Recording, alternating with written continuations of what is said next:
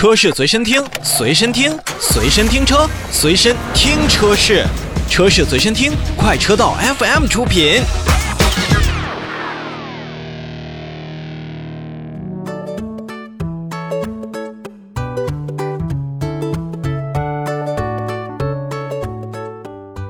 我们继续来看召回。日前呢，上汽通用五菱汽车有限公司啊，向国家市场监督管理总局备案了召回计划，决定要在十一月十五号开始去召回二零一九年七月二十三日至二零二一年九月四日期间生产的部分宝骏 RM 五车型，共计六万三千二百三十辆。